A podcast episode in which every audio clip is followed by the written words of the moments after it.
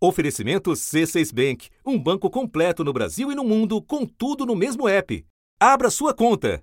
Um preconceito que se origina da prévia criação de conclusões negativas e intoleráveis e injustificáveis quanto a certo conjunto de indivíduos possui significativo potencial lesivo, na medida em que tem o condão de acarretar, em última análise, a violação de direitos humanos. Foi assim que o relator Cláudio Cajado, do PP, defendeu o projeto de lei que pune o que chamou de, abre aspas, discriminação contra políticos, fecha aspas. O texto passou pela Câmara a toque de caixa, sem qualquer debate. Só para você ter ideia. Apenas 24 dias separam a data da apresentação do texto pela deputada Dani Cunha, do União Brasil, filha de Eduardo Cunha, e a votação relâmpago que ocorreu na quarta-feira. O projeto de lei aprovado torna crime, com pena de até quatro anos de prisão, recusar a abertura de conta corrente, concessão de crédito ou outro serviço para quem é politicamente exposto. Chama atenção o que a lei considera como pessoa politicamente exposta. Uma lista imensa que atinge pelo menos 99 mil mil nomes de gente com muito poder, segundo o portal da Transparência. Isso sem falar nos parentes, empresas, sócios e colaboradores de políticos. Então, qual é a métrica? Quantos políticos, filhos de políticos, generais, governadores, prefeitos, vice-prefeitos, ministros de tribunais, juízes, desembargadores estão sofrendo discriminação nas agências bancárias? Então, enquanto não me derem esta métrica, eu vou continuar achando que isso é uma ilha da fantasia. Da redação do G1, eu sou Natuzaneri e o assunto hoje é o novo projeto de lei para blindar os políticos. O que diz o projeto de lei e o que a tramitação relâmpago dessa proposta na Câmara mostra sobre a política de Brasília. Neste episódio, eu converso com a jornalista Maria Cristina Fernandes, colunista do jornal Valor Econômico e da Rádio CBN. Sexta-feira, 16 de junho. Maria Cristina, ao longo da quinta-feira você descobriu mais detalhes sobre quem seria ou quem seriam os beneficiados por essa lei que surpreendeu a todos nós. O título da, da lei já é um título super estranho: discriminação de políticos. Então eu queria te pedir para nos contar o que, que aconteceu. Semanas atrás, a Câmara tentou aprovar este projeto, um projeto de autoria da deputada Dana, Dani Cunha, que é filha do ex-presidente da Câmara, Eduardo Cunha. Esse projeto propunha duas coisas. O principal dele era punição para que quem vetasse ah, contas bancárias e movimentação financeira de pessoas politicamente expostas, de réus em processos judiciais em curso de, e condenados sem trânsito em julgado. Né? Este era o objetivo principal, mas tinha o que o jargão parlamentar chama de um jabuti que previa também punição para quem impedisse essas pessoas de ocupar cargos na administração direta e indireta do governo. Essa lista de pessoas politicamente expostas é imensa, a gente pode falar delas depois. Assim, é, vai de parlamentar e ministro até dirigente partidário, é, o Estado inteiro, mas, mas é mais do que o Estado, porque inclui também os parentes. Houve reação e a votação desse projeto foi abortada.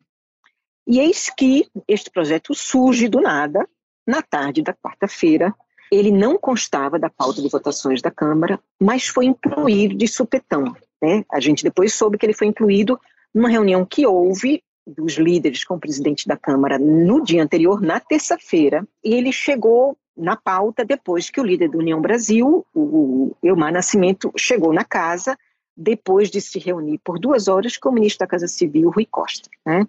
E é na Casa Civil onde estão, a gente sabe, estão sendo represadas as nomeações.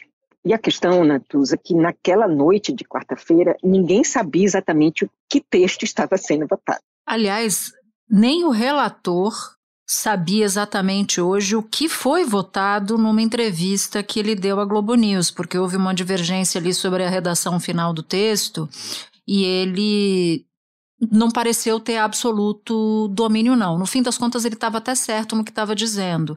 Mas ele próprio se confundiu. Imagina o resto da população. É, deputado, não, como esse, é que explica isso é para a sociedade como que prioridade do país? Foram retirados dois artigos. Esse que fala sobre a questão de evitar a ascensão a cargo, que seria o quarto, o quinto, não é? e, se, e foi retirado o da injúria. Porque já existe a, a lei na legislação penal. Então seria uma redundância. Essa questão de você xingar político, por exemplo, botar no texto que seria crime, já existe de forma lato senso o crime de injúria, calúnia e difamação no Código Penal. Então não teria por que tá. reproduzir tá. no texto do projeto. Mas esse tá, esse que eu falei pro senhor de ou criar algum obstáculo para quem tivesse investigado for réu, tem pena. Isso foi aprovado ontem. Não, mas qual é o artigo? Você falou o 7? Porque foi modificado. Era bom esperar a publicação. Esse texto foi o que foi publicado depois no último substitutivo, que houve o projeto original, e dois substitutivos que foi feito o acordo na hora da votação.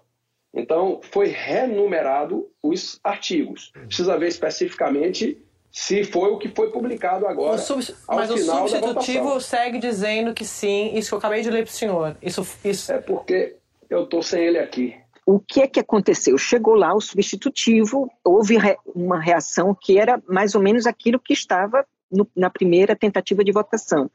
Houve uma reação contra este artigo que previa é, a punição para quem impedisse réus em processos judiciais e curso e pessoas condenadas sem trânsito julgado de assumir cargos na administração. É, esse artigo acabou retirado, mas entrou um artigo, quer dizer, esse artigo já existia, mas ele foi ampliado. É um artigo muito vago que pune de uma maneira também vaga quem discriminar as pessoas politicamente expostas e também essas pessoas que estão aí é, com condenação sem trânsito julgado. E discriminar como? É isso que ninguém sabe, né? Eu ouvi alguns advogados criminalistas hoje e tem uma certa contenda em torno disso. Há quem ache que o projeto se resume a punir a discriminação das instituições financeiras e quem acha que abre brecha, sim, para uma releitura de vedações que foram impostas pela lei das estatais e pela lei anticorrupção. A gente está falando basicamente do artigo 3 dessa desse projeto de lei, é isso? Que diz o seguinte, só para clarear para quem nos ouve. Serão punidos na forma desta lei os crimes resultantes de discriminação cometidos em razão da condição de pessoa politicamente exposta, políticos, portanto, e familiares de políticos, ou que figure na posição de parte ré, ou seja, que responda a processo judicial em curso ou por ter decisão de condenação sem trânsito e julgado proferida em seu desfavor. Ou seja, sem trânsito e julgado é quando não cabem mais recursos. Né? Nesse caso, se ainda couber recursos para aquele político, para aquela pessoa politicamente exposta, ela recebe o benefício da lei se a lei de fato se tornar uma realidade. Pois é, agora, ainda que se admita que a redação aprovada se restrinja a punir quem instituições financeiras que é, vetem contas de pessoas politicamente expostas, isso está longe de ser algo sem importância, né, Natuza? Porque as medidas de segurança que os bancos adotaram foram em consonância com as leis de lavagem de dinheiro previstas na legislação brasileira e também previstas nos acordos internacionais dos quais o Brasil é signatário. O projeto de lei torna crime colocar obstáculo para a promoção funcional somente em razão da condição de pessoa politicamente exposta e negar a abertura de conta corrente, concessão de crédito ou outro serviço por esse motivo. Se o banco negar esses serviços, terá cinco dias úteis para explicar o motivo, sob pena de multa. A pena para os crimes é de dois a quatro anos de prisão e multa. Só a, a título de ilustração, alguém, por exemplo, que tá, foi condenado em primeira instância ou até em segunda instância por lavagem de dinheiro internacional. Bilhões de milhões de dólares foram lavados e essa esse réu ele está respondendo na justiça. Ele, por exemplo, pode, se ele quiser, abrir conta no banco, ele pode movimentar, ele pode tomar empréstimo, mesmo que o banco, se a lei estivesse em vigor, considerasse que aquela pessoa, aquele cliente, era um risco em potencial para o banco. Mas me parece que o que você está me dizendo é algo mais amplo. Esse artigo 3 não parece estar delimitado para abertura de, de, de conta em banco, me parece para algo maior inclusive para político que quiser fazer consultoria para a instituição financeira, porque não me parece vedado de acordo com o texto. Pois é, e, e o que me parece é que o número de pessoas incluídas é, neste projeto, é, eu acho que expande isso muito além dos parlamentares, né? Um dos itens ali inclui dirigentes partidários. E tesoureiros, né? E tesoureiros, aí que eu queria chegar. É, e os partidos estão numa cruzada para é, ampliar, digamos assim, a margem de atuação e, e, descriminalizar a atuação dos dirigentes partidários, né, que tem sido alvo de, digamos assim, uma investida da justiça eleitoral. A gente tem visto aí como é que o TSE está se manifestando. Então, eu acho que essa, é, o, fato de esse projeto ter se precipitado também tem a ver com o interesse da Câmara, o interesse dos parlamentares de blindarem as suas legendas e os dirigentes de suas legendas na gestão dos recursos partidários. Vamos lembrar que uma das, um dos fenômenos do, do sistema político brasileiro nos últimos anos foi a maior quantidade de recursos à disposição dos parlamentares e dos partidos, seja pelo fundo eleitoral, seja pelo fundo partidário. E um projeto que, além do seu teor, não tem urgência nenhuma. Eu queria ainda entrar no ponto da lista estimada que você mencionava de 99 mil pessoas que estão nessa, nesse grupo de pessoas politicamente expostas. Porque, segundo o texto que foi aprovado na Câmara dos Deputados, a gente está falando de uma lista maior de 99 mil, amplia essa lista, porque entra esposa de figura exposta, marido de figura politicamente exposta, filho, enteado.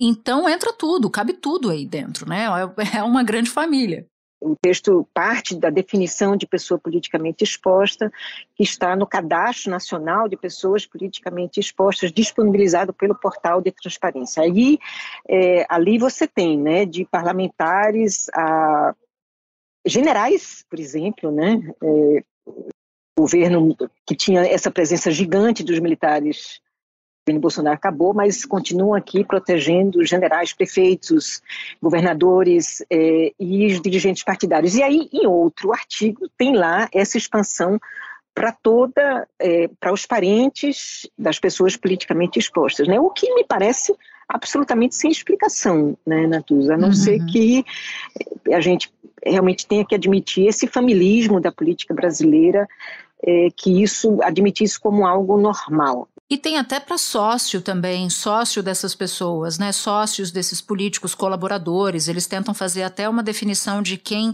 se enquadraria no quesito colaborador, se pode ser funcionário, mas pelo que eu entendi da leitura que eu fiz do, do texto do projeto, cabe sócio também. Então, me, me parece, eu fiquei muito com uma sensação, Maria Cristina, que é um projeto de lei encomendado, sabe? Porque ele, ele vai em coisas muito específicas para ser algo que beneficie toda a classe política ou toda a administração pública ou o Estado, as pessoas que constituem o Estado brasileiro. Me parece um projeto de lei encomendado. E me parece que ao estender esta cadeia aí para sócios e familiares, o que o, o direcionamento deste projeto é, é, na verdade, cercear a, o enquadramento por lavagem de dinheiro, porque a gente já viu o suficiente é, desses inquéritos que envolvem lavagem de dinheiro, que toda a investigação passa pela, pela teia de relações dos alvos, né? Os investigadores vão lá, investigam familiares, investigam sócios, investigam assessores e, e por onde o dinheiro possa ter transitado. Espera um pouquinho que eu já volto para falar com a Maria Cristina. Com o C6 Bank, você está no topo da experiência que um banco pode te oferecer. Você tem tudo para sua vida financeira no mesmo app, no Brasil e no mundo todo. A primeira conta global do país e atendimento personalizado além de uma plataforma de investimentos em real e dólar com produtos exclusivos oferecidos pelo C6 em parceria com o JP Morgan Asset Management. Quer aproveitar hoje o que os outros bancos só vão oferecer amanhã? Conheça o C6 Bank. Tá esperando o quê? C6 Bank. Agora, Maria Cristina, um projeto que não teve discussão, um projeto que não teve debate, um projeto que não passou por comissões que deveria passar e que teve, portanto, uma tramitação meteórica. Qual a razão? Eu me lembro de uma máxima que eu ouvi logo quando eu cheguei, ainda jovem repórter em Brasília, que era maldade você faz de uma vez só. Você é como quem tira o band-aid, se for aos poucos, machuca mais. Então tem que ser muito rápido. Eu queria tentar entender a tua percepção a partir dessa votação relâmpago. Não vamos esquecer o momento em que esta votação acontece, né? Nesse nervosismo, essa essa tentativa do centrão de da Câmara, porque do Senado está bastante contemplado, de ampliar a todo custo seu espaço no governo. E esta tentativa tem esbarrado não apenas na dificuldade de compor com os vários grupos que, que se, nos quais se dividem as próprias legendas, né? cada legenda é, está dividida em mil grupos, é, como dos vetos que o governo apresenta, que não são vetos estabelecidos por esse governo, são vetos que estão aí na, no arcabouço legal do Estado brasileiro, é, de vetos aqui é, aos nomes que têm sido apresentados porque uhum. são, são nomes que têm problema judiciário, que respondem a inquérito, que, que, que há, há, limitações para que sejam aceitos como indicados, não apenas para ministérios, mas para cargos de segundo escalão, para empresas públicas. É, então, isso acontece neste momento. Né? A federação do PT, PCdoB e PV liberou os deputados, porque havia divergências internas, como a própria votação mostrou. É, o governo não se posicionou, a liderança do governo não se posicionou. 252 sim, 163 não, total 415. Um no artigo 17, está aprovado o projeto. Você tem PSC do lado do PT, do lado do Republicanos, ou seja, esse é o tipo de proposta aqui em Brasília que a gente fala que une a todos, porque é uma proposta que cria uma blindagem política que une esquerda, une direita. Isso é o famoso legislar em causa própria. Exato. Né? Claramente, legislar em causa própria. O que me chama a atenção é que no PT você teve uh, um índice de votação quase 80% maior do que o partido de Lira. Quem votou na sua totalidade contra esse projeto? Apenas as bancadas aí do PC do B, do PSOL, da Rede e do Novo. Se a gente for ver, como é, o projeto teve apoio do PL, do PSDB, da Cidadania, MDB, PP republicanos, PDT, PSB e Podemos, e um conjunto poderoso que está ali na órbita do presidente da Câmara. Né? E aí a gente chega nesse personagem, porque você nos dava, nos trazia todo o contexto né, que emoldura essa votação. O presidente da Câmara, Arthur Lira, que está no momento de fricção com o governo, você não consegue dizer em que minuto ele está sendo a favor do governo, em que minuto ele está sendo contra. Então eu queria falar um pouco da relação Lula e Lira, porque ela parece nos dizer também sobre as circunstâncias da votação desse projeto de lei. Muita gente acha que está se reproduzindo aí uma relação Lula e Lira, é, caminhando para ser uma relação de uma Cunha, né? Dilma com Eduardo uhum. Cunha. Eu, eu colocaria é, muitas interrogações sobre essa comparação, por uma razão muito simples. No impeachment da ex-presidente Dilma, foi estabelecida uma interpretação do rito do impeachment no Supremo, que é a seguinte, que é a Câmara que autoriza, mas é o Senado quem afasta o presidente da República. E o Senado, naquela época, articulou esta leitura, esta interpretação, junto ao Supremo, porque tentou negociar com Dilma. Os senadores, ao fim e ao cabo, queriam tomar conta do governo, mas a Dilma não aceitou, porque eh, você deve lembrar, era a época da, é, do Sérgio Machado, que tinha ali uma grande articulação com os, os, senadores por conta daquele loteamento da Petrobras. Na Transpetro, né? Exatamente e foi derrubada. Hoje, Lira tem esta limitação. E a Câmara dos Deputados pode até autorizar, mas o presidente da República só é afastado se o Senado assim o quiser. Foi esta leitura que pôs de pé o modelo que o presidente Lula montou para governar. E no governo atual, o presidente Lula optou por fazer ali já na PEC da transição um desenho da sua esplanada dos ministérios. Por certo, essa, esse desenho não, não teve um rendimento esperado por parte do governo, não sou eu quem digo, todos comentam. E o que nós tentamos fazer o tempo todo, e não tem uma voz que diga diferente, é que a Câmara dos Deputados não foi obstáculo para nenhuma votação do governo que não avisasse das dificuldades, que não comentasse qual eram as, as, as, os estremecimentos ali de articulação. O Congresso, todos vocês sabem, é um Congresso conservador, um Congresso é, liberal para reformas. E o governo escolhido foi um governo progressista de esquerda. A gente já via essa dicotomia, já via essa dificuldade. É, é um modelo em que o executivo está muito mais próximo do Senado do que da Câmara. E está uhum. próximo do Senado. É um, é um modelo, como o ministro uma vez me definiu, 3 a 1. É um modelo em que o executivo joga junto com o judiciário e com o Senado.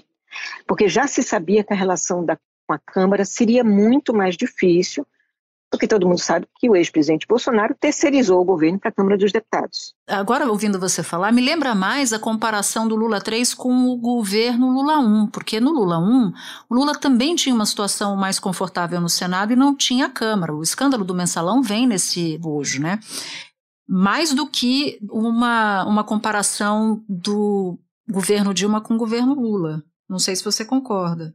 E é mais fácil também que os governos teriam uma relação mais estreita com a com, com, o Senado. Eles, eles querem sempre ter essa relação mais estreita, porque no Senado, onde estão ali, é, onde se aprova as indicações para os tribunais, onde se aprovam as indicações para as agências reguladoras, para as embaixadas. Então, uma boa parte do Estado brasileiro é montado com o aval do Senado. Né?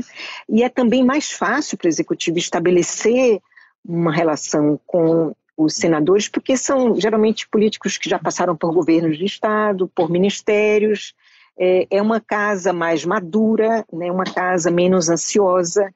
É, então você tem razão, foi uma boa lembrança. O Lula tinha esta relação, eu não diria que era tão próxima quanto está sendo neste governo. Sim, concordo. Que de fato este Senado presente tem uma tem uma, uma ocupação aí do governo bastante expressiva, né? E aí foi quando a PEC da transição, na transição se, junto com o Supremo, o Supremo deu aquela leitura e se é, convergiu para aquela solução de desidratar uma parte do orçamento secreto, devolver os recursos para o executivo e, e engordar um pouco as emendas individuais e desde a, esta equação que há uma insatisfação latente na Câmara e na mesa diretora da Câmara em relação à distribuição de poderes que foi estabelecida. Por isso que há uma percepção, dentro e fora do governo, eu diria,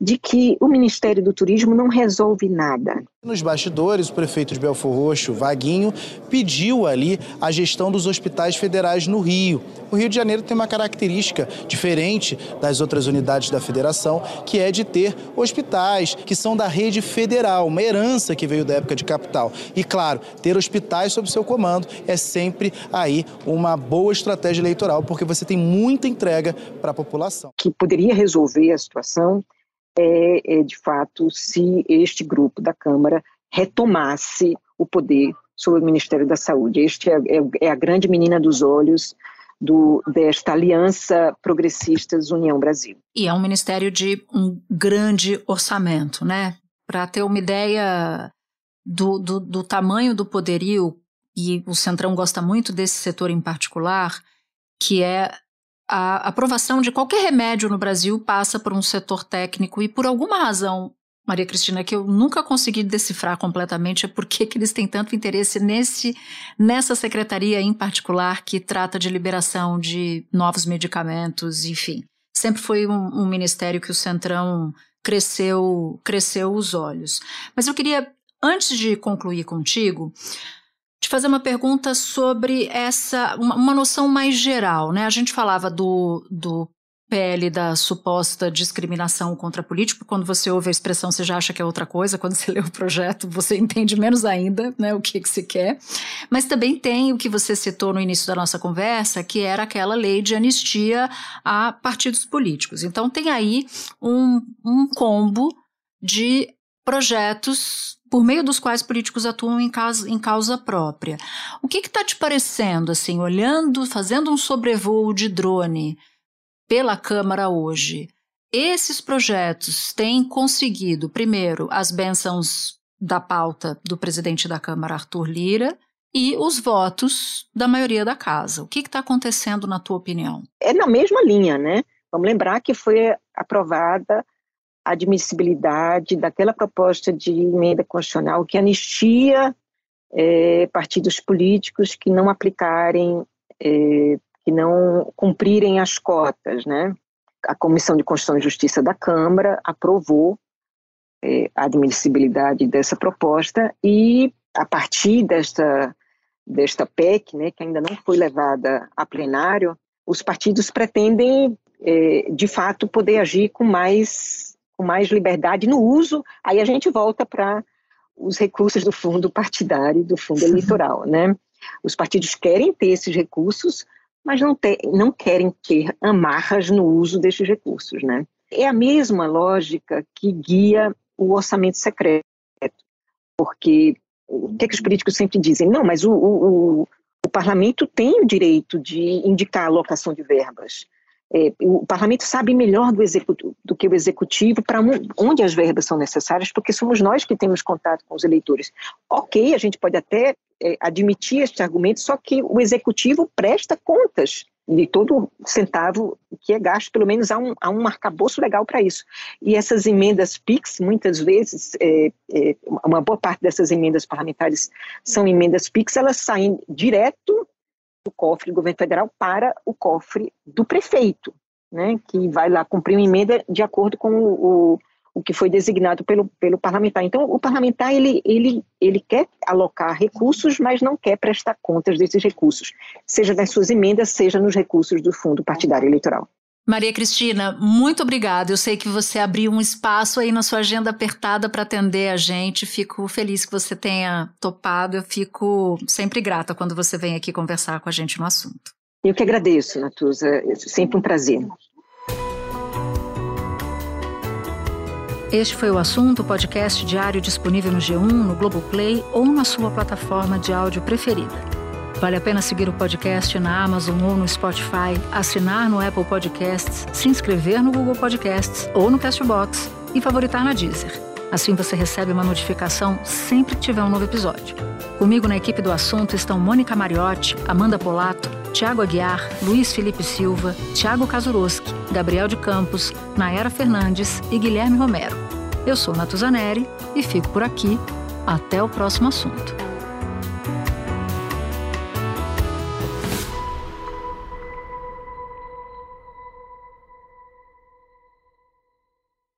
Você no topo da experiência financeira que um banco pode oferecer.